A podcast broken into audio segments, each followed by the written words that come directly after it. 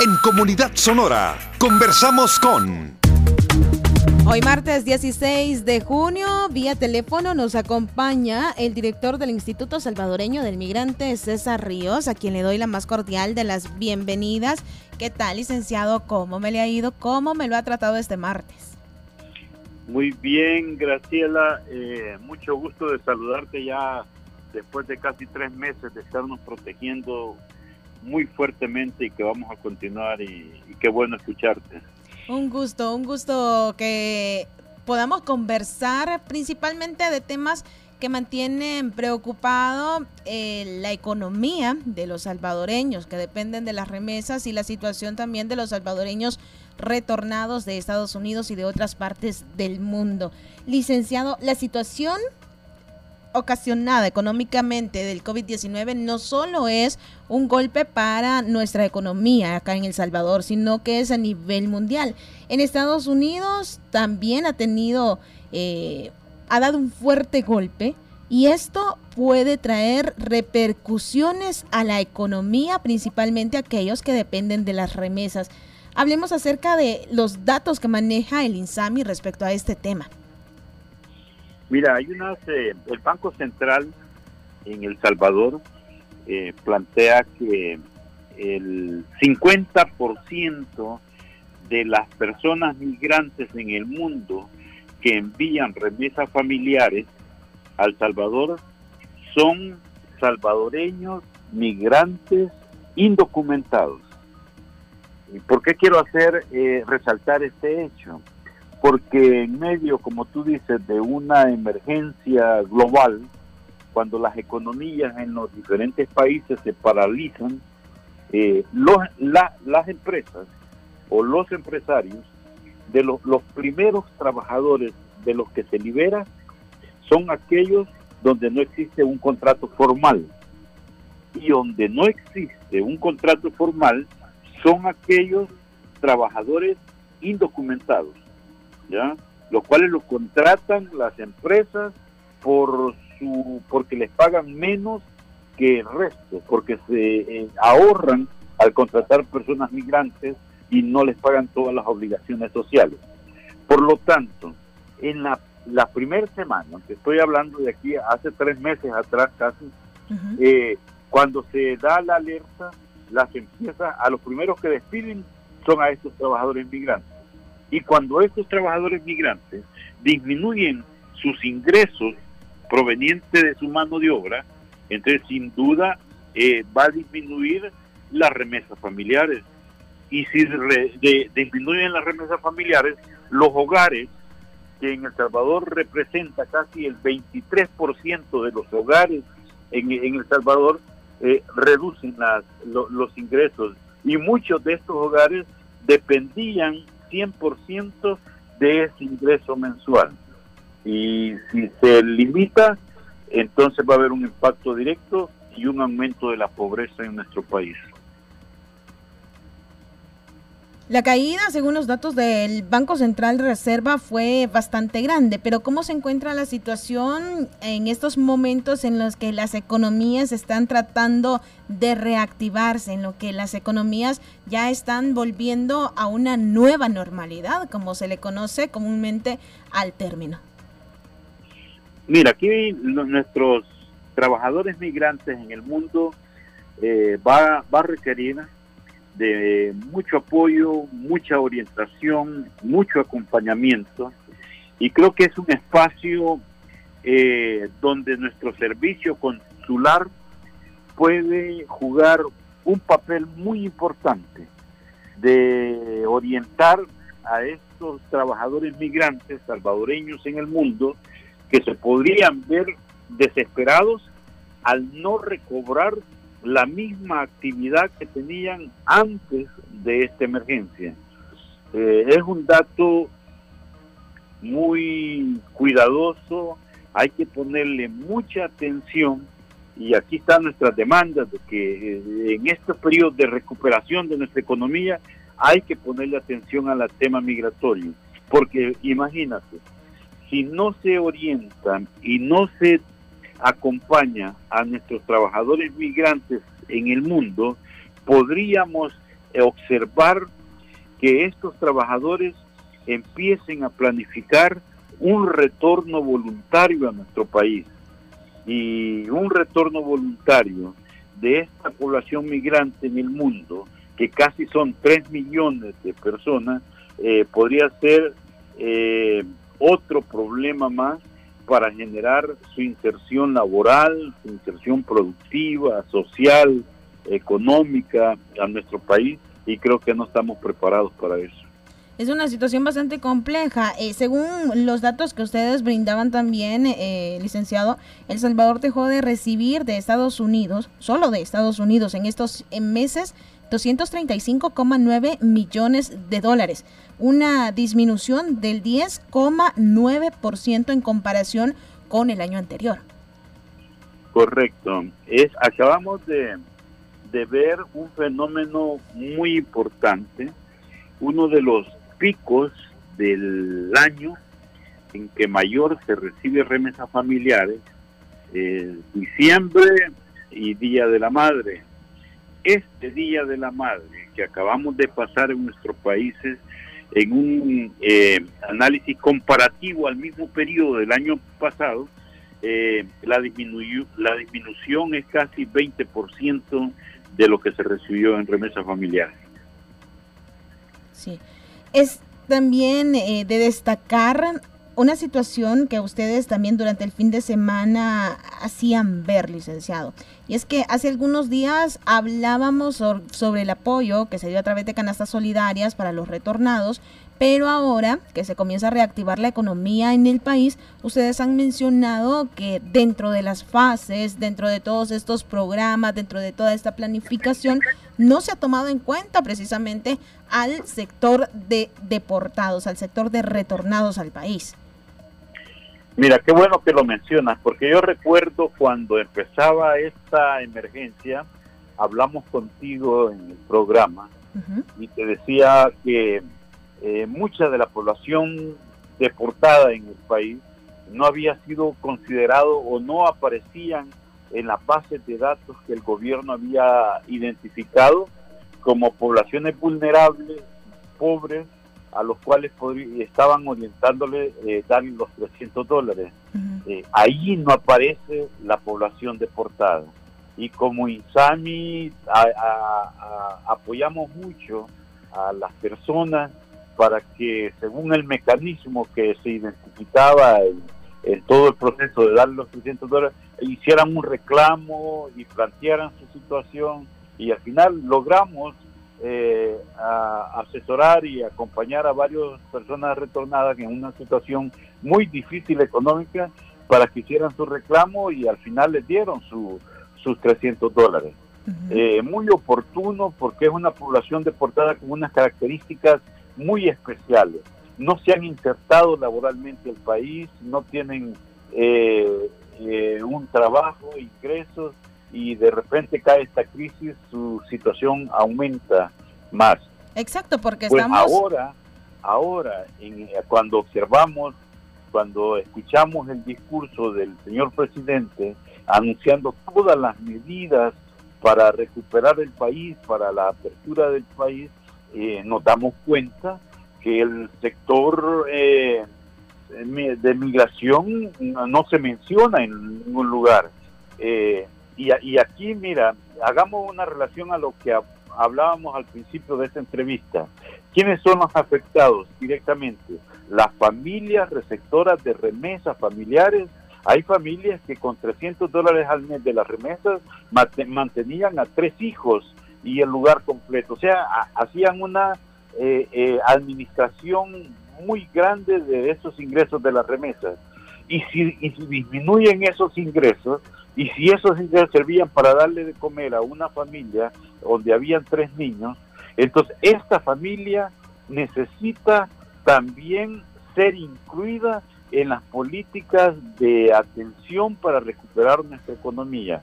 Y no vimos, por ejemplo, acciones dirigidas a, atender a estas familias, por ejemplo, por ejemplo, lo, que nosotros eh, decíamos ayer en declaraciones públicas, cómo transformar la, los comprobantes de remesas familiares como un instrumento principal para que puedan negociar algunos productos financieros.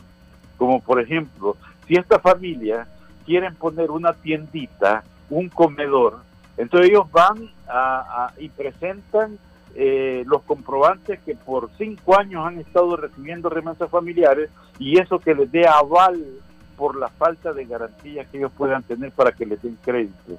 Ahí tiene que jugar un papel muy importante a, este gran proyecto que están anunciando sobre la creación del Banco de Bandesal, banco para una banca para el desarrollo, donde si es para el desarrollo tiene que contemplar a estos sectores vulnerables. De la misma manera, la población deportada necesita eh, eh, productos financieros o, o, acciones para que les permitan eh, insertarse laboralmente o empresarialmente en el país insertarse laboralmente y también eh, ver de qué manera pueden inyectar a la reactivación económica en el país también. Licenciado, le agradezco mucho su tiempo para la audiencia de Sonora FM. Continuaremos abordando estos temas en próximas ocasiones. Sabemos que siempre está disponible para nuestra audiencia. Muchas gracias. Un saludo a todos ahí, a tu equipo que han trabajado arduamente en este periodo de emergencia. Muchísimas Un fuerte abrazo. Gracias, licenciado. Conversábamos con el director de Insami, César Ríos. Son las 10 con 30 minutos. Vamos al resumen. Ya regresamos. Sonora. Información al instante. En Comunidad Sonora, conversamos con... Hoy martes 16 de junio, vía teléfono, nos acompaña el director del Instituto Salvadoreño del Migrante, César Ríos, a quien le doy la más cordial de las bienvenidas. ¿Qué tal, licenciado? ¿Cómo me le ha ido? ¿Cómo me lo ha tratado este martes? Muy bien, Graciela. Eh, mucho gusto de saludarte ya después de casi tres meses de estarnos protegiendo muy fuertemente y que vamos a continuar y qué bueno escucharte. Un gusto, un gusto que podamos conversar principalmente de temas que mantienen preocupado eh, la economía de los salvadoreños, que dependen de las remesas y la situación también de los salvadoreños retornados de Estados Unidos y de otras partes del mundo. Licenciado, la situación ocasionada económicamente del COVID-19 no solo es un golpe para nuestra economía acá en El Salvador, sino que es a nivel mundial.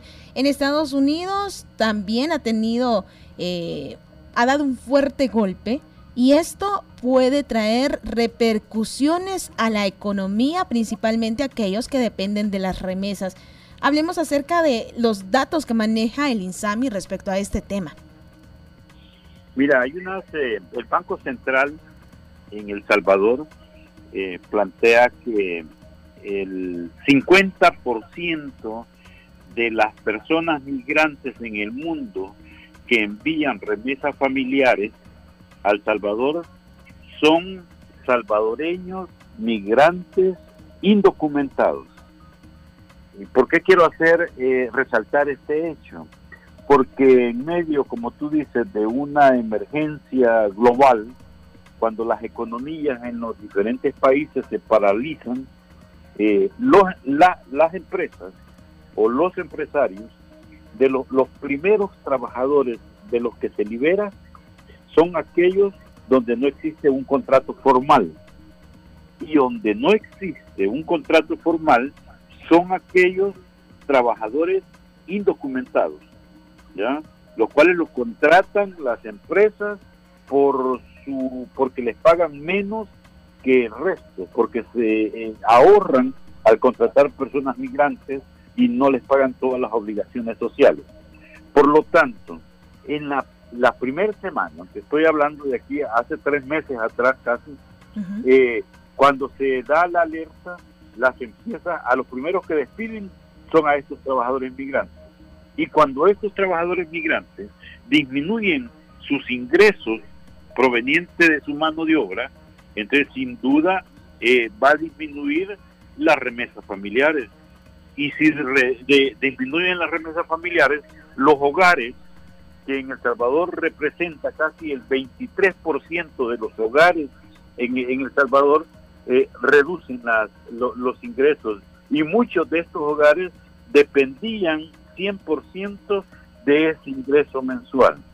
Y si se limita, entonces va a haber un impacto directo y un aumento de la pobreza en nuestro país.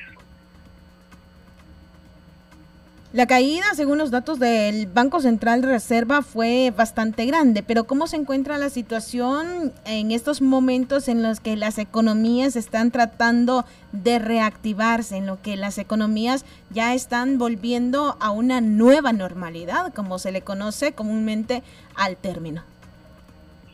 Mira, aquí nuestros trabajadores migrantes en el mundo eh, va, va a requerir de mucho apoyo, mucha orientación, mucho acompañamiento.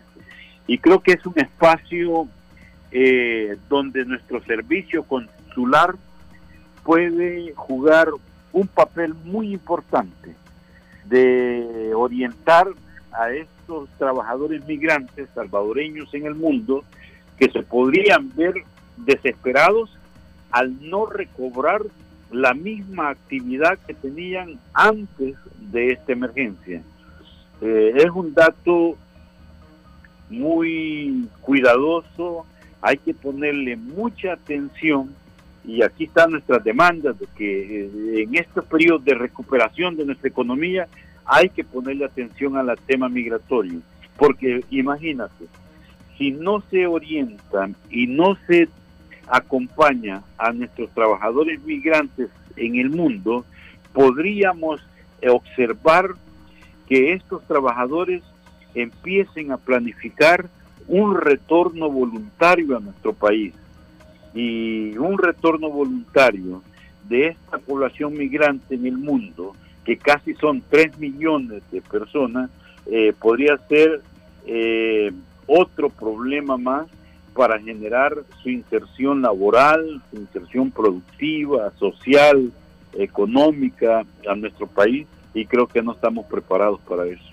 Es una situación bastante compleja. Eh, según los datos que ustedes brindaban también, eh, licenciado, El Salvador dejó de recibir de Estados Unidos, solo de Estados Unidos, en estos meses 235,9 millones de dólares, una disminución del 10,9% en comparación con el año anterior.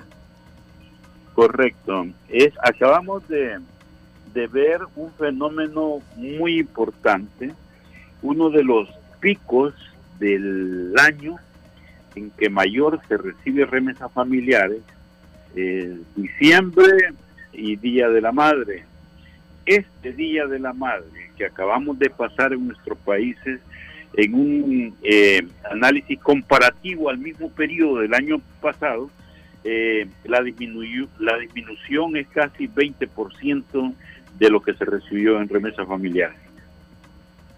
Sí. Es también eh, de destacar una situación que ustedes también durante el fin de semana hacían ver, licenciado. Y es que hace algunos días hablábamos sobre el apoyo que se dio a través de canastas solidarias para los retornados, pero ahora que se comienza a reactivar la economía en el país, ustedes han mencionado que dentro de las fases, dentro de todos estos programas, dentro de toda esta planificación, no se ha tomado en cuenta precisamente al sector de deportados, al sector de retornados al país.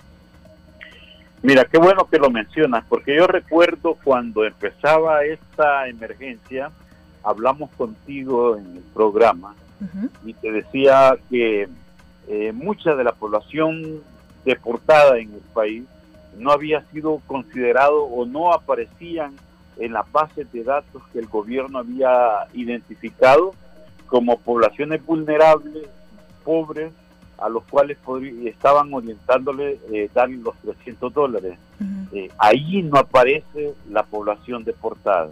Y como INSAMI apoyamos mucho a las personas para que según el mecanismo que se identificaba en, todo el proceso de darle los 300 dólares, hicieran un reclamo y plantearan su situación y al final logramos eh, a asesorar y acompañar a varias personas retornadas en una situación muy difícil económica para que hicieran su reclamo y al final les dieron su, sus 300 dólares.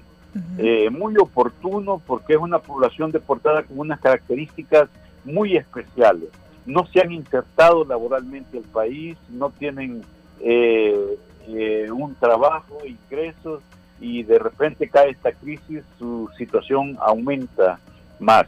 Exacto, porque pues estamos... Ahora, ahora, en, cuando observamos, cuando escuchamos el discurso del señor presidente anunciando todas las medidas para recuperar el país, para la apertura del país, eh, nos damos cuenta que el sector eh, de migración no se menciona en ningún lugar. Eh, y, y, aquí, mira, hagamos una relación a lo que hablábamos al principio de esta entrevista. ¿Quiénes son los afectados directamente?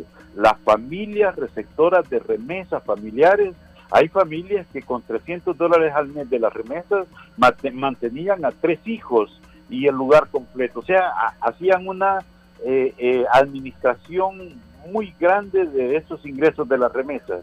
Y si, y si disminuyen esos ingresos, y si esos ingresos servían para darle de comer a una familia donde habían tres niños, entonces esta familia necesita también ser incluida en las políticas de atención para recuperar nuestra economía. Y no vimos, por ejemplo, acciones dirigidas a, atender a estas familias.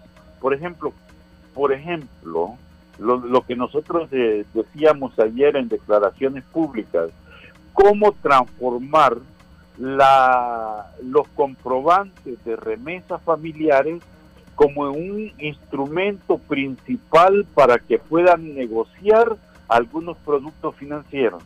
Como por ejemplo, si esta familia quieren poner una tiendita, un comedor, entonces ellos van y presentan eh, los comprobantes que por cinco años han estado recibiendo remesas familiares y eso que les dé aval por la falta de garantías que ellos puedan tener para que les den crédito.